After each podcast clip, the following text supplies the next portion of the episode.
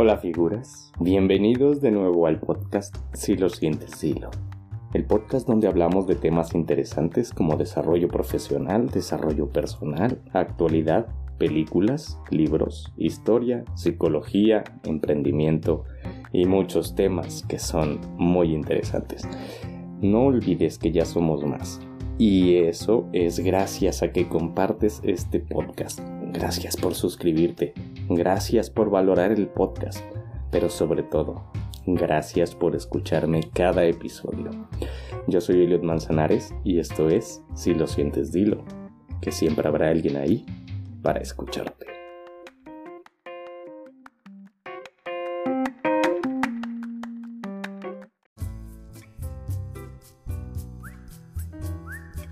Hola figuras, ¿cómo están hoy? Nuestro tema de este día es una película. Y ya que es uno de los temas que tenemos pendientes, vamos a alimentar esa necesidad sinófila que tenemos todos. A todos nos gusta el cine y todos disfrutamos de una buena película. Es por eso que hoy quiero compartir con ustedes algunas ideas y percepciones que tengo del tema, pero en especial de una película. Primero tengo que comentar que como todos ustedes ya saben, el cine es un tipo de arte que tiene muchísimo poder. No es lo mismo ver una fotografía, una pintura, una escultura o escuchar una pieza musical. Seguro que ya se imaginan por qué. El cine, al reunir diferentes características de otras disciplinas artísticas, como las antes mencionadas, posee una gran capacidad de impactar en nuestras percepciones. Esta es una de las razones por las cuales el cine nos cautiva con tanta facilidad, pues su percepción no se queda sometida a una sola expresión, Hace unos días vi una película que nunca había visto y que realmente es muy interesante. Esta película no es del tipo hollywoodense. No cuenta con efectos especiales ni con edición de audio o de imagen de la forma que estamos acostumbrados. Es una película vieja, la cual se estrenó el 9 de octubre de 1952 lo que quiere decir que a pesar de tener casi 70 años, la película sigue siendo realmente espectacular. Por increíble que parezca, la película, a pesar de sus carencias tecnológicas a las que estamos acostumbrados, tiene un argumento fabuloso, sin hablar de lo impresionante de la interpretación del actor principal. El director fue Akira Kurosawa, Muchos de ustedes, al ser sinófilos, conocerán a este director japonés que nació en Tokio el 23 de marzo de 1910. La película de la que vamos a hablar hoy es Ikiru, protagonizada por Takashi Shimura. Esta película muestra una trama súper interesante. Habla sobre lo que un cambio de actitud puede suponer en el resultado de una vida. Takashi Shimura, el actor principal, bajo el nombre de Kanji Watanabe, muestra la vida de un funcionario público de Japón en aquella época difícil de la nación nipona. Kanji Watanabe, con una noticia devastadora sobre su salud, es orillado a cambiar totalmente la forma en que mira el mundo. El señor Watanabe trabaja en el ayuntamiento de Tokio en la época de la postguerra. Día tras día, su vida se consume atendiendo quejas de los ciudadanos, de las cuales se libra con pretextos a veces sumamente absurdos, mostrando una realidad que a muchos se nos puede hacer familiar cuando estamos cansados de tanto trabajo o no encontramos sentido a nuestra vida. Watanabe no es muy querido por las personas que lo rodean en su trabajo y en su casa. Vive cansado y muy desdichado. Los subordinados lo sobrellevan solo por el puesto, que algún día, cuando falte, le tendrá que dejar a alguno de ellos. En su casa, el señor Watanabe vive con su hijo y con su nuera, los cuales no es que lo aprecien mucho, más bien están ahí por el interés económico que representa vivir bajo su techo. Un día, el señor Watanabe acude al médico a hacerse una revisión médica, pues está teniendo algunas molestias estomacales que le impiden estar tranquilo. Tras la revisión, Watanabe descubre que tiene un cáncer terminal y que su esperanza de vida es de un año. Esta noticia deja al señor Watanabe muy consternado, pero decide no contarle ni a su hijo ni a sus compañeros de trabajo lo que le está pasando. A partir de ahí, la película nos muestra cómo Watanabe intenta vivir experiencias nuevas que nunca había hecho por miedo, vergüenza o timidez.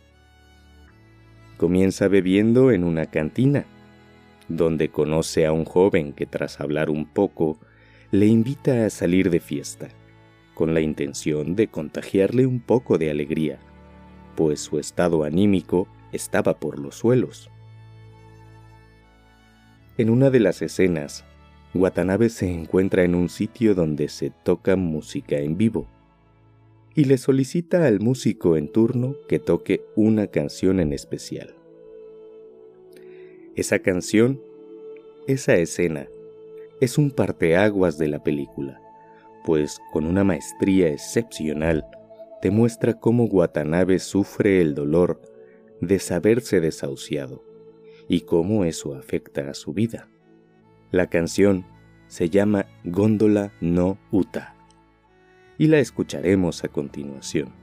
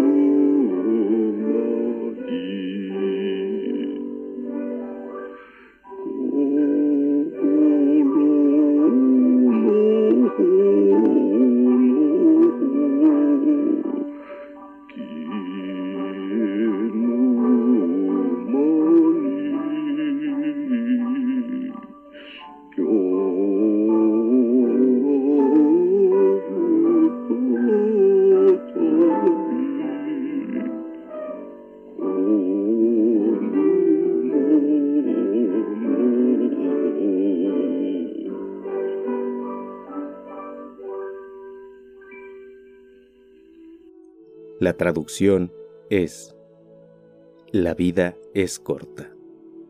Enamórate, chica, antes de que el rojo de tus labios desaparezca, antes de que la sangre caliente se enfríe. No tendrás nunca asegurada la vida de mañana. La vida es corta, enamórate, chica, antes de que el color negro del pelo pierda su fuerza antes de que la llama del corazón se apague. No volverá nunca a repetirse el día de hoy. Cuando estás mirando la película y miras los subtítulos y el significado de la canción, te deja la sangre totalmente helada. En ese momento comienza una transformación en el personaje de Watanabe. Comienza a preguntarse qué ha hecho con su vida en todos esos años de servicio, en donde no hizo nada más que estar atendiendo quejas en la oficina. Una subordinada de su trabajo lo va a buscar a su casa y le solicita que le selle su renuncia, pues ella está cansada de trabajar en ese lugar tan aburrido. Watanabe accede y comienza a interesarse en la forma en la que su antigua compañera de trabajo percibe la vida. Pasan los días y Watanabe, cada vez más sorprendido y de algún modo enamorado del pensamiento de su ex compañera, le pide que le ayude a sentir como ella siente, a vivir como ella vive. Watanabe recibe inspiración espontánea e intenta buscar darle sentido a su vida antes de que sus días se acaben, con la intención de dejar un legado de su paso por el mundo. Con eso en mente, decide enfrentarse a la burocracia municipal acostumbrada y atender realmente las solicitudes de las ciudadanas y ciudadanos que estaban viviendo muy mal a causa de las malas gestiones entre las dependencias de gobierno.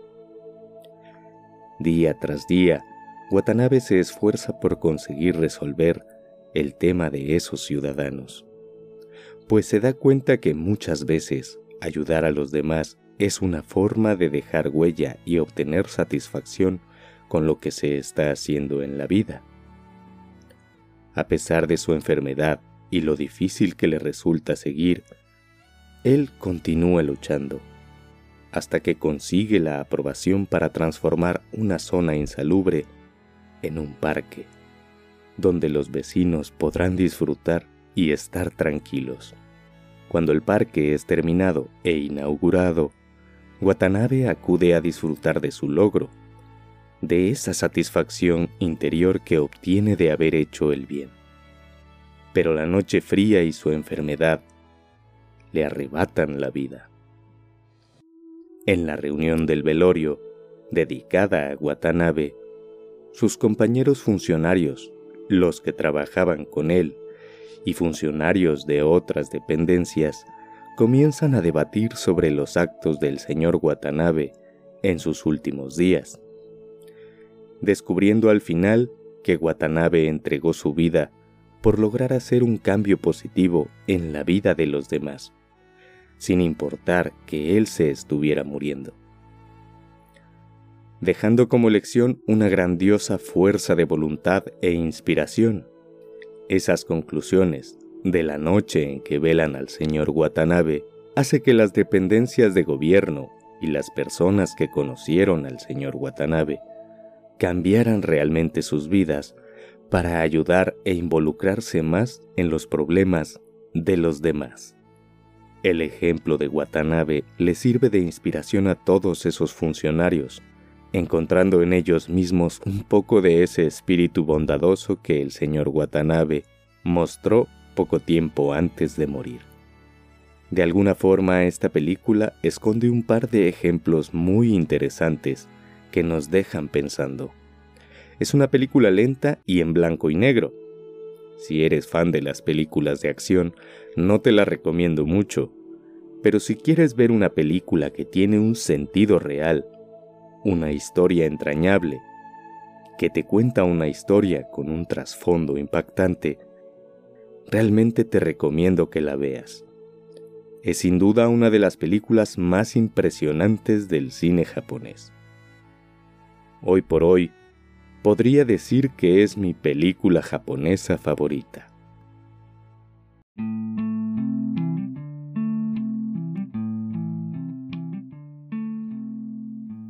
Hasta aquí hemos llegado con el tema de hoy.